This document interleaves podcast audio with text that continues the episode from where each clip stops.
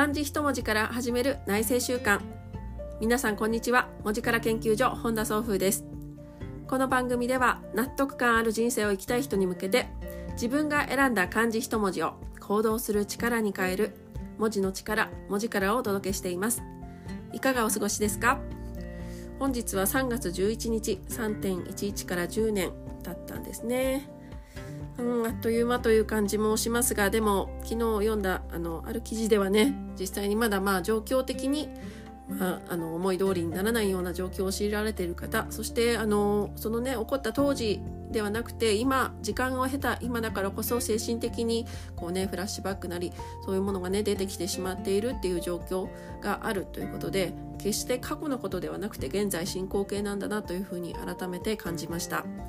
で今日はあのね、黙祷も黙祷の時間も来ますからちょっとね祈りという字についてお話ししてみようかなと思っています。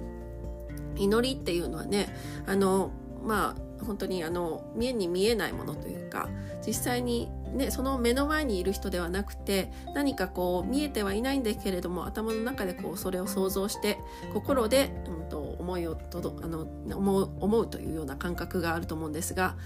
これねあの文字を見ていくとあの示すの方は祭壇というふうに言われていてまあそれ本当にその神様へのあのお供え物とかねそういうような置く台なんですね。で右側の部分はですねあの近いという字にもこの同じ部分が入ってると思うんですがもともとは斧でね斧の形が書いてあって、まあ、あの木とかに切れ込みを入れてよりねこうグッと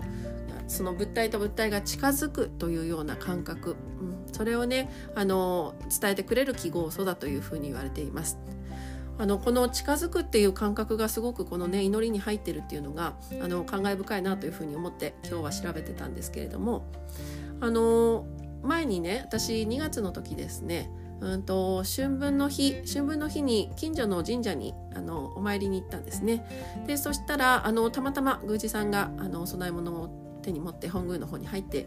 いてであの祝詞をねあげてらっしゃるのをずっと私は見ることができたんですけれどもその時にすごく思ったのがあの私がいなくてももちろんそれはあのやったんでしょうしやっていた行動なんでしょうしそしてあの誰にというよりは誰が見ていなくてもあのみんなの幸せ今年の平安を祈ってああしてこう祈っていてくれる人がいるんだってことをねあの見てあそうかって。なんかきっとそうやって世界中でまたねあの自分が見えていないところで自分の平安だったりまたはみんなの平安を願ってくれてる人っていうのはたくさんいてでもこう目に見えていない日頃こうね直接あの接点を持っているわけではないとついついねその存在っていうことがあることにあの意識をね向けることを忘れてしまうなっていうふうに思ってあの時ねあの改めてああそうかって思ったんですよね。でね、今朝あのこのスタンド FM の方で配信をされている「風と穴」っていうね配信をされているルワンダに住んでいらっしゃる加藤さんという方の番組を伺いあの聞いたところねあのルワンダでもあの3.11のことにね関して今日黙祷を、うんと、捧げてくれるそのねある団体があってでそこでそういうことをしてくれるという話があったんですね。本当ルワンダと日本ってもう距離的にもすごいあの遠いんですけどもそんな土地でもその日本のことを思って祈ってくれる人たちがいるっていうことそれもねああそっか距離とかそういうことではないんだなさっきその「近い」という字に入っているこのねあのお祈りの祈りという字には何かが近づくっていうような感覚が入っていると。古代の人たちにとっても天才っていうのはすごく一番こう自分たちがもうコントロールができないもの、うん、っていうのがこうすぐそばにいつでもあるっていうことが意識せざるを得ないような生活状況の中であのお祈りの儀式っていうのは非常にもう多く行われていたんですね。でその時にその近づくっていうのは何の対象に近づいていたかというとあのその土地その土地その土地にいる神というふうに言われています。あの古代のねあの中国では日本の神道に近いようなところがあってあのその土地その土地にこう守っている神様がいるっていうような感覚であの暮らしていた時期が長かったようですね。であの本当に何か特定のというよりは普段自分たちが住んでいるその土地自身がこうを守ってくれている何かしらというような実際にねこうガチッと何か目に見える形ではないんだけれどもそういうものがある中で自分たちは過ごしてるんだってことをねあの忘れないようにというか意識しながら過ごしていたっていう姿が文字のいろんなところからこう伺い知れるんですけれどもまあ私たちもね同じように何もこうもちろん便利になって古代とね、生活の様式自体は随分変わったんですけれどもあの天才と隣り合わせというかねそういう感覚っていうのは何も実は変わってないんだけれどもついついこうねあの